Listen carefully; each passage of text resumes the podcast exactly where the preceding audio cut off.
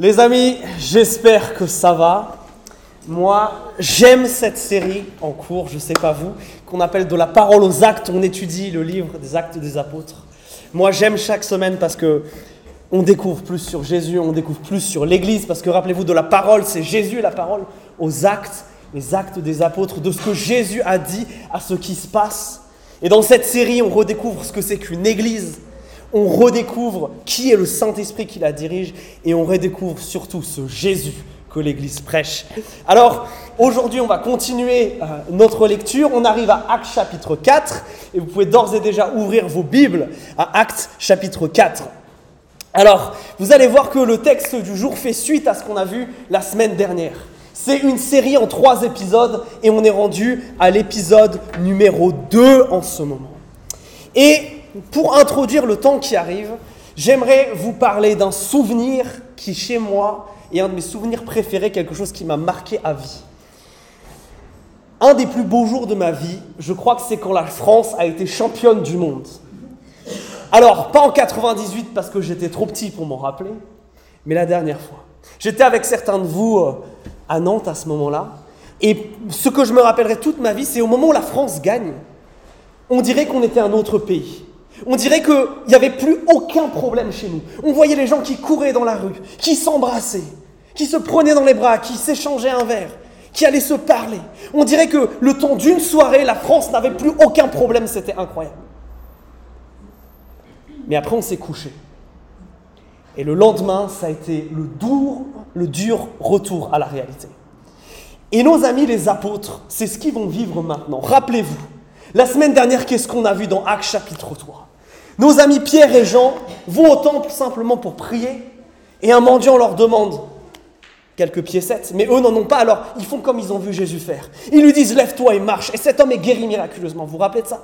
Et là, il rentre dans le temple. Et cet homme est joyeux et il danse et il chante. À tel point que ça attroupe globalement tout le monde autour. Et que les apôtres vont expliquer ce qu'on vient de chanter, que ce miracle a eu non par eux, mais par Christ en eux. Que Christ vient de faire quelque chose d'extraordinaire. Et c'est l'euphorie et c'est la joie.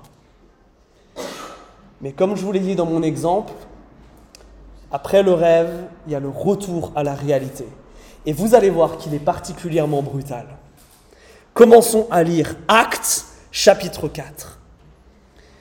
Tandis que Pierre et Jean parlaient au peuple, les prêtres, le commandant du temple et les Sadducéens survinrent, excédés de les voir instruire le peuple et annoncer en la personne de Jésus la résurrection d'entre les morts.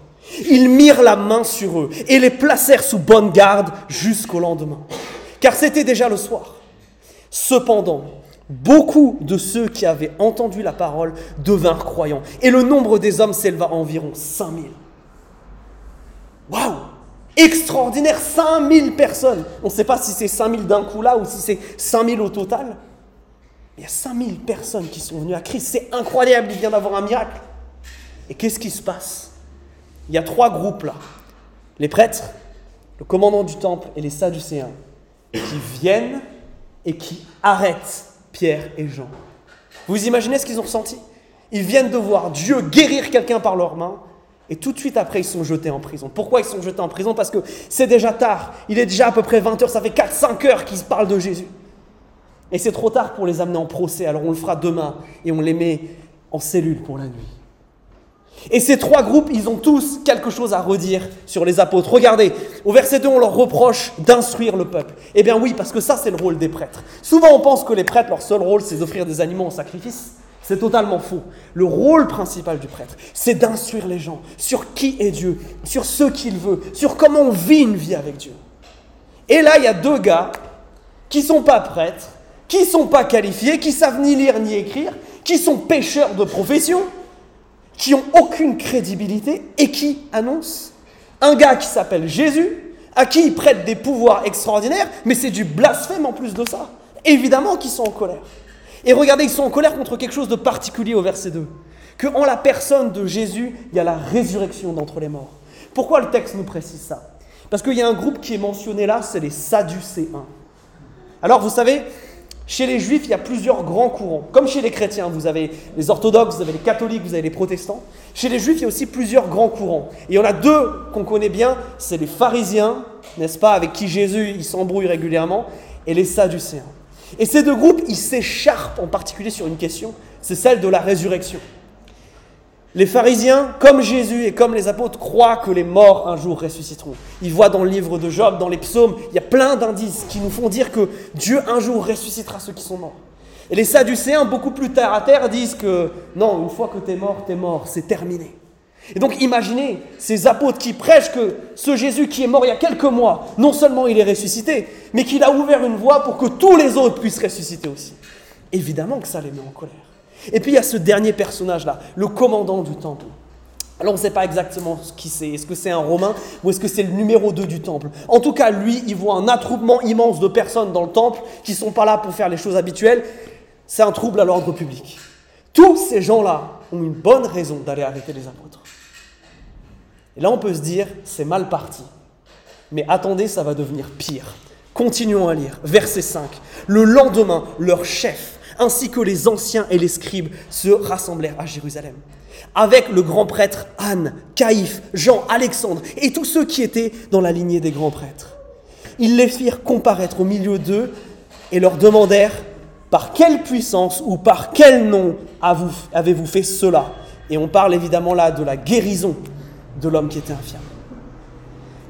Regardez, là c'est plus les prêtres, c'est les chefs, donc ceux qui dirigent, les anciens, les vieux sages qu'on reconnaît comme des leaders, et enfin les scribes. Les scribes, c'est les personnes qui sont lettrées, c'est les juristes de l'époque, c'est les théologiens de l'époque.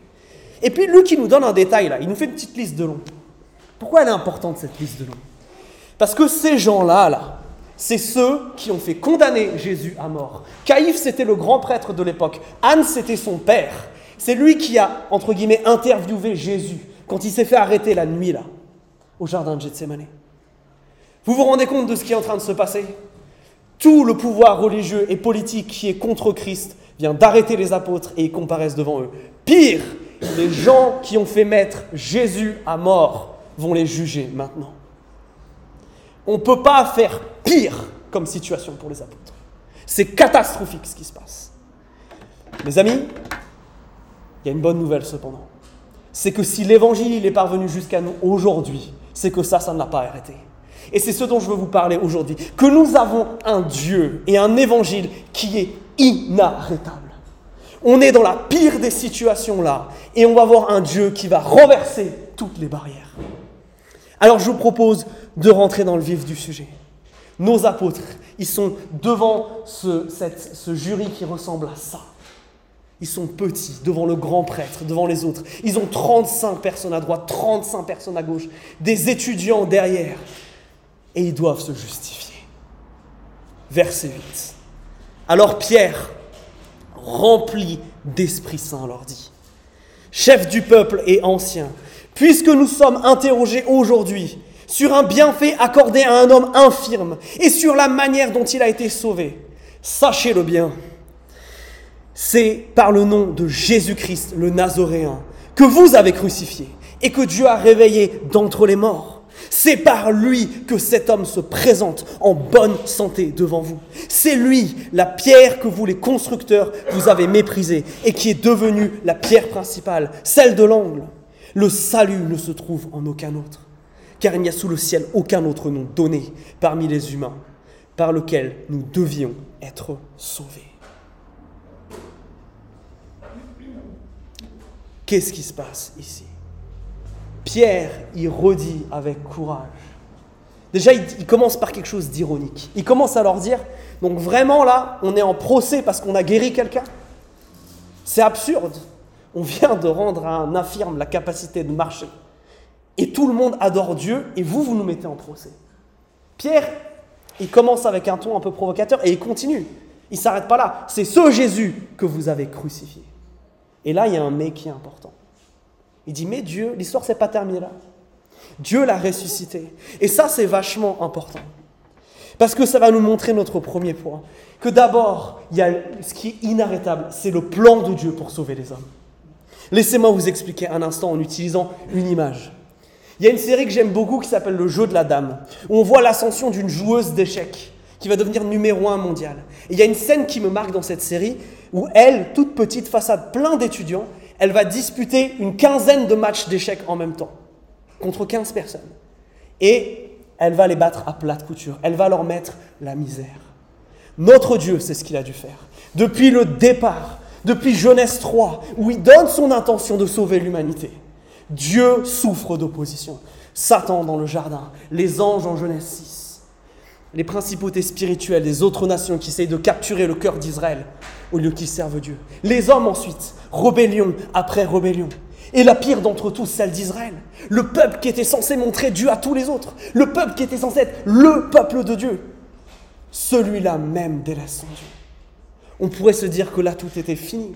Les Babyloniens arrivent et saccagent tout on pourrait se dire que c'est fini, mais c'est toujours pas le cas. Dieu ramène son peuple et il, arrive avec son Messie. Dieu est enfin au milieu de son peuple. Mais là, au lieu d'accepter son Messie, Israël le met à mort. Mais Dieu, inarrêtable tel qu'il est, le ressuscite. C'est la première chose que je veux que vous notiez. Il n'y a absolument personne qui peut arrêter le plan de salut de Dieu. Et ça, mes amis, c'est une bonne nouvelle s'il n'y en a pas d'autres. Mais elle est incroyable. Qu'importe ce que les humains ont tenté, qu'importe ce que ce monde a essayé de faire pour s'opposer à Jésus. Et là, Pierre, il le dit face à face avec les gens qui l'ont crucifié. Vous ne pouvez pas arrêter Dieu. Ce message de salut pour l'humanité est inarrêtable. Et ça, mes amis, c'est vachement important. Parce que vous comme moi, il y a des personnes qu'on aime qui sont sans Christ. Peut-être c'est vos enfants, peut-être c'est vos parents, peut-être c'est vos amis, ces personnes qui sont chères à vos cœurs et qui ne connaissent pas Christ. Notre Dieu, il a fait déjà tout ça pour nous amener Jésus. Ne croyez pas un seul instant qu'il va s'arrêter de chercher leur cœur. Mes amis, ça c'est une bonne nouvelle pour vous tous qui espérez et qui priez. Notre Dieu ne cessera pas d'aimer. Notre Dieu, c'est pas dans son caractère de s'arrêter d'aller chercher les perdus. Ça, c'est notre Jésus. Le plan de Dieu pour sauver les hommes est inarrêtable. Et il est inarrêtable en partie à cause de quelque chose d'intéressant. Parce que un bon joueur d'échecs, il n'est pas seulement bon parce qu'il anticipe les coups de l'adversaire et il est plus fort tactiquement que lui. Non, un bon joueur d'échecs, il est fort parce qu'il est même capable d'utiliser ce que l'adversaire fait contre lui-même. Et c'est ce que Pierre est en train de développer là. Il y, a, cette image qu'on comprend mal d'une pierre qui est jetée, qui n'a pas été utilisée. Qu'est-ce qu'il veut dire? Pierre ici il cite le psaume 118. Et pour comprendre ce que ça veut dire, il faut comprendre ce que vit un maçon de l'époque.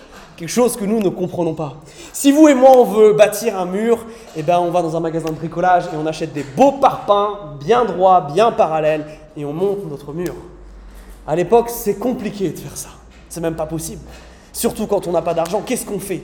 On prend des pierres qui vont à peu près ensemble, qui s'ajustent à peu près ensemble. On met du mortier et on essaye que tout ça, ça passe. Et quand une pierre ne rentre pas, ne s'ajuste pas avec les autres, alors on la jette sur le côté et elle servira à construire quelque chose d'autre. Ce que Pierre est en train de leur dire là, il dit, vous, vous êtes des bâtisseurs. Vous êtes comme ces maçons qui construisent un mur.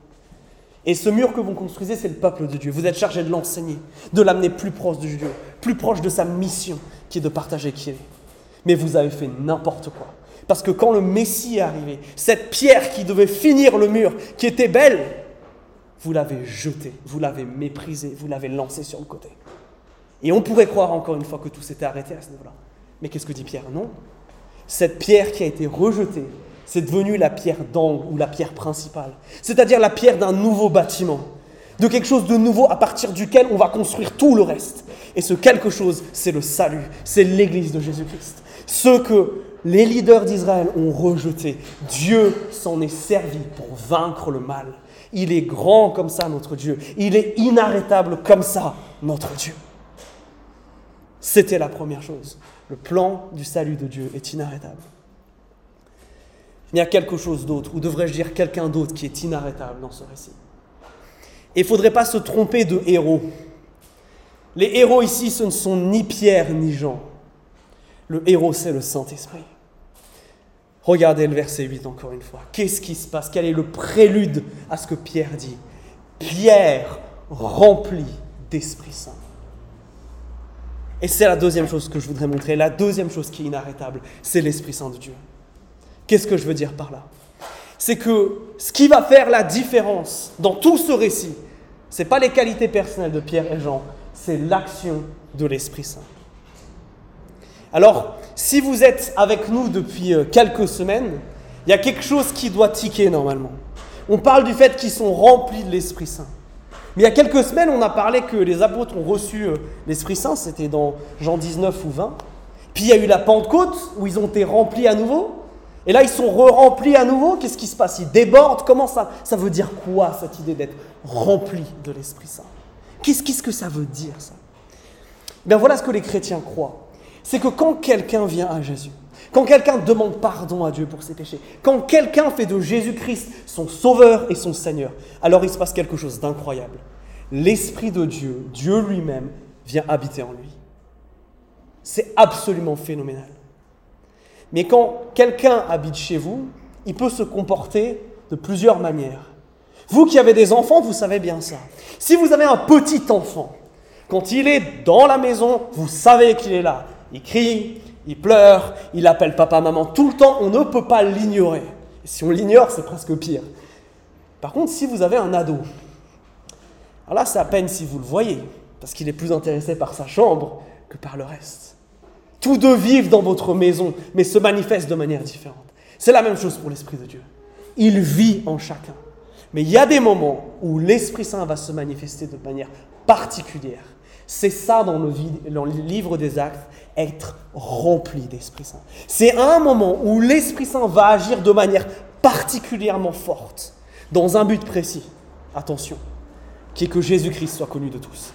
C'est, vous allez le voir à chaque fois dans, dans le livre des actes, dans un contexte de témoignage, dans un contexte où Jésus a besoin d'être annoncé. On a besoin de dire qui est Christ. Là, le Saint-Esprit remplit et il se passe des choses extraordinaires. Pourquoi je dis des choses extraordinaires? Parce qu'on va lire la réaction de tous ces magistrats, de tous ces spécialistes. On va lire les versets 13 à 17, regardez. En voyant l'assurance de Pierre et de Jean, ils étaient étonnés, car ils se rendaient compte que c'étaient des gens du peuple sans aucune instruction. Ils reconnaissaient en eux ceux qui étaient avec Jésus. Mais comme ils voyaient debout auprès d'eux l'homme guéri, ils n'avaient rien à répliquer ils leur ordonnèrent de sortir du Sanhédrin et délibérèrent entre eux, en disant Comment allons-nous traiter ces gens? Il est manifeste pour tous les habitants de Jérusalem qu'un signe évident a été accompli par leur entremise. Nous ne pouvons pas le nier.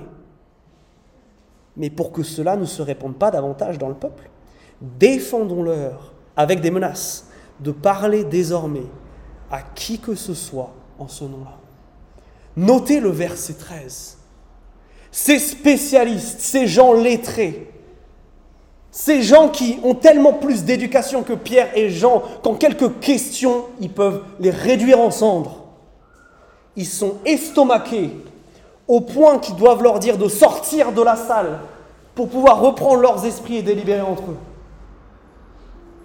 Et vous qui connaissez Pierre maintenant, parce qu'on en parle souvent, vous vous dites qu'il y a quelque chose d'étrange là, n'est-ce pas? Pierre, on se rappelle, c'est l'homme qui faisait des grands discours à Jésus sur, qui, sur le fait qu'il l'aimait et qu'il irait jusqu'à mourir pour lui, et que dès que Jésus a arrêté, il s'en va en courant. Quand même une petite servante, qui n'avait pas l'intention forcément de lui faire du mal, lui dit Mais euh, t'étais pas avec Jésus, toi? Il va mentir et s'enfuir. Sur ça, Pierre a fauté. Et là, qu'est-ce qu'on voit? Dans une situation aussi critique, face aux gens qui ont assassiné Jésus, il est capable de tenir tête. Qu'est-ce qui s'est passé? Qu'est-ce qui s'est passé là? Certainement, Dieu est en train de travailler sur le caractère de Pierre, mais c'est pas ça. C'est parce qu'il a été rempli d'Esprit Saint.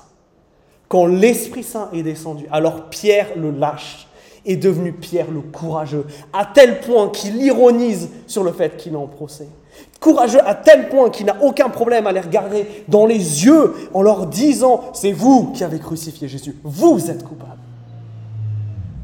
Ce courage ne vient pas de lui, il vient de l'Esprit Saint. Comment c'est possible ça? Parce que Jésus l'avait promis. Un des versets les plus mal interprétés de la Bible. Je vous laisse la paix, dit Jésus. Je vous donne ma paix. Moi, je, ne vous donne pas comme le monde donne. Que votre cœur ne se trouble pas et ne cède pas à la lâcheté. Le verset d'avant, il parlait d'envoyer l'Esprit. Pierre, qui dans ces temps-là a montré qu'il était stressé, qu'il était lâche et dont le cœur se troublait, est devenu fort parce que l'Esprit Saint a agi en lui. Et il y a une deuxième chose. Regardez ce que les magistrats relèvent au verset 13. Dans ma version, c'est marqué, ils se rendaient compte que c'était des gens du peuple sans instruction. Ma traduction, elle est gentille. Le mot sans instruction en grec, c'est idiotas, qui nous a donné un mot bien connu en français, idiot. Oui, c'est vrai, c'est des pécheurs. Ils ont lu peut-être une fois l'Ancien Testament. Et encore, ils ne l'ont pas lu, ils l'ont entendu parce qu'ils ne savaient certainement pas lire. Et Pierre, là, est capable de sortir une citation du psaume 118, dont on ne sait pas où, qui met KO tous ces gens-là. Pierre, le gars qui n'est pas éduqué, le gars qui ne connaît rien si ce n'est Jésus, le gars qui, si les autres là se mettent à lui poser des questions, à débattre avec lui, ils vont le laminer. Et pourtant, il s'est passé quelque chose. Qu'est-ce qui s'est passé? Le Saint-Esprit. Encore une fois, c'est une promesse de Jésus qui se réalise. Regardez. Luc 12. Quand, et c'est précisément celle-là qui se réalise. Quand on vous mènera devant les synagogues, les princes et les autorités. Ne vous inquiétez pas de la manière dont vous présenterez votre défense, ni de ce que vous direz. Pourquoi? Car l'Esprit Saint vous enseignera au moment même ce qu'il faudra dire. Incroyable. Rempli de l'Esprit Saint, ça veut dire être courageux et être compétent. Voilà ce que fait l'Esprit Saint. Mais notez une chose, c'est que ces choses-là, le courage et la compétence, ce n'est pas quelque chose que les apôtres ont quand ils vont témoigner. C'est quelque chose qu'ils reçoivent lorsqu'ils témoignent. Et ça, c'est très important pour vous et pour moi, qui sommes convaincus, comme c'est dit là, que notre mission, c'est de glorifier Dieu en faisant des disciples de Christ, en amenant, tout le monde à connaître Jésus. Mais qui d'entre nous n'a pas un violent coup de stress dès qu'il faut parler de Jésus? Qui n'a pas peur? Qui d'entre nous ne se dit pas, mais je suis sûr qu'ils vont me poser une question à laquelle je ne sais pas répondre Et par conséquent, on ne parle pas de Dieu. Moi, je dois confesser que c'est bien souvent mon problème. Mais que nous dit le texte là? Pierre n'est pas courageux quand il commence à témoigner. Pierre n'est pas compétent quand il commence à témoigner. Mais quand l'Esprit de Dieu vient, il le rend compétent. Et ça, c'est une bonne nouvelle, mes amis, parce qu'il faut qu'on change notre manière de comprendre les choses. Non, il n'y aura jamais de choses que, quelque part, tu pourrais savoir assez pour répondre à toutes les questions. Mais que nous dit le texte? Le Saint-Esprit, quand il vient, te donnera la réponse. Oui, clairement, tu as sans doute peur de continuer à parler de Dieu. Oui, quelque part, ça met mal à l'aise de parler de Dieu à ses collègues. Dans un contexte en plus en France, on ne croit même pas qu'il y a du spirituel.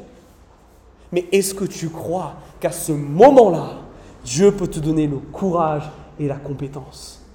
C'est tellement important, mes amis, parce que nous, les chrétiens, on n'a aucun problème à chanter et à dire avec force qu'on croit qu'on a un Dieu qui nous ressuscitera. On est capable de dire sans trop de problèmes, qu'on croit qu'un jour on sera plus mort, que Dieu va nous ressusciter, qu'il va nous donner un nouveau corps et que ça va être extraordinaire. On croit Dieu pour faire un truc aussi incroyable que ça. Mais dans la pratique, combien d'entre nous croient qu'au moment T, le Saint-Esprit peut l'inspirer juste avec les mots qu'il faut? Hum. Mes amis, c'est encore la preuve ici que le Saint-Esprit est inarrêtable même avec des gens lâches comme Pierre, des gens inéduqués comme Pierre et Jean, Dieu va faire en sorte qu'ils tiennent tête aux plus grands, aux plus intelligents, aux plus forts de ce pays, aux gens qui ont même crucifié Jésus et qui cherchent une occasion de les faire mourir. Vous vous rendez compte de ce que vient de faire le Saint-Esprit? Inarrêtable.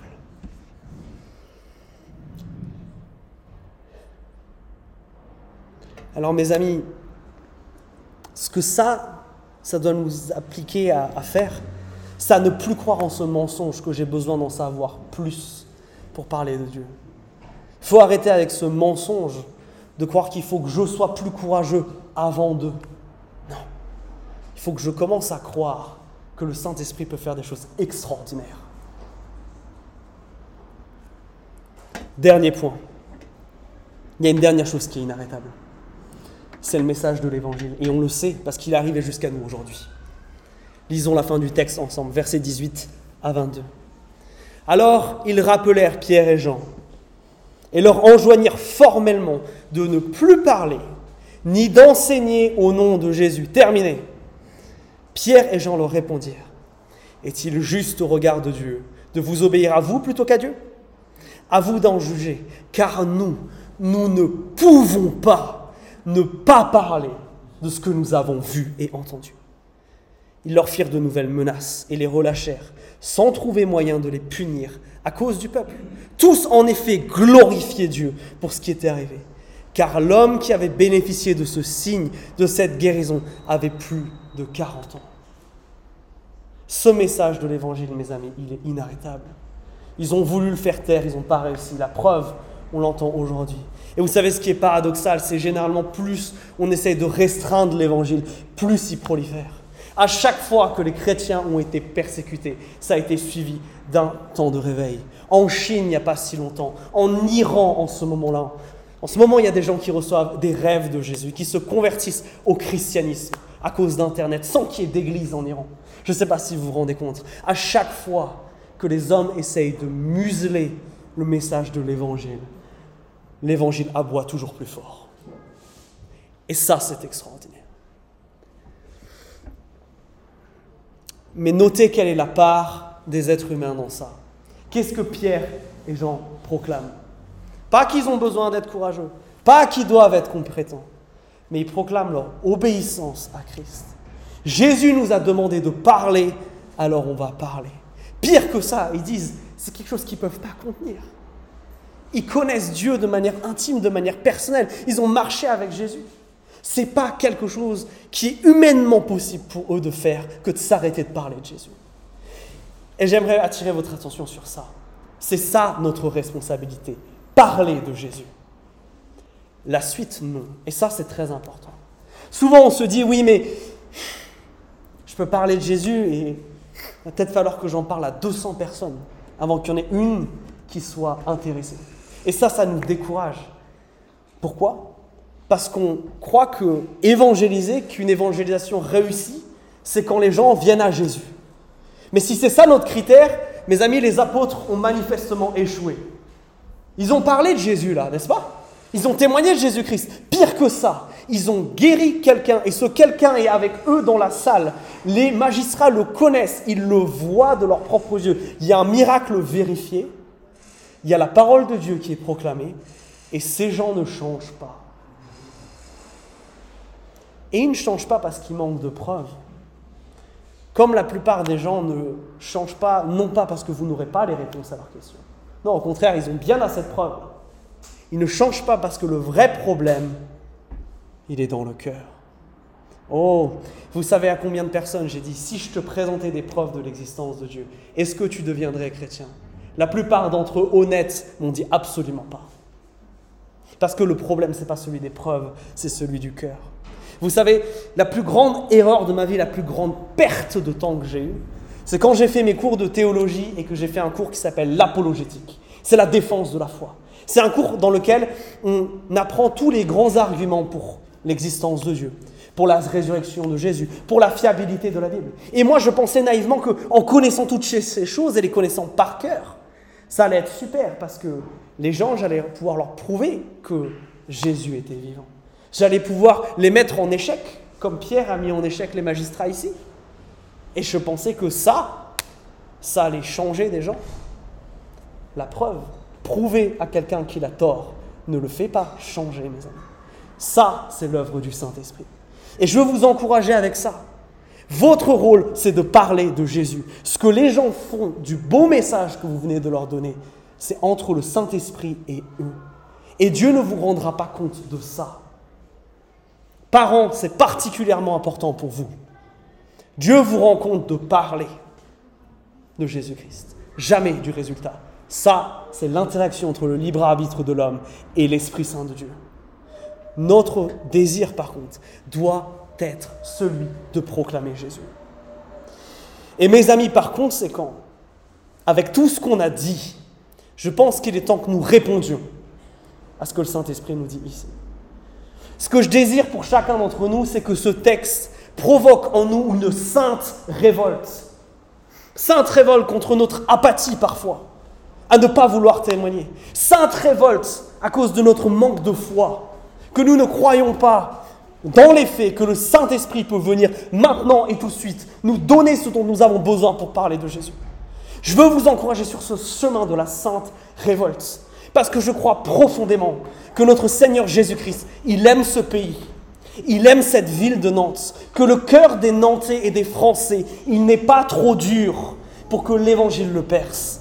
Que le problème, c'est pas que les Français sont trop impatients, sont trop n'aiment pas Dieu ou quoi que ce soit. Le problème, mes amis, c'est que nous ne parlons pas. Et nous ne parlons pas parce que nous ne croyons pas que l'Esprit Saint peut faire de telles choses. Mes amis, aujourd'hui, je veux vous inviter à cette révolte-là, à croire que Dieu peut t'utiliser, qu'importe ton âge, qu'importe ce que tu sais de lui ou non, pour sauver des vies. Et mes amis, pour manifester cela, si c'est quelque chose dont le Saint-Esprit t'a convaincu pendant ce temps ensemble. Alors je veux t'inviter maintenant à le déclarer. On va chanter un chant maintenant.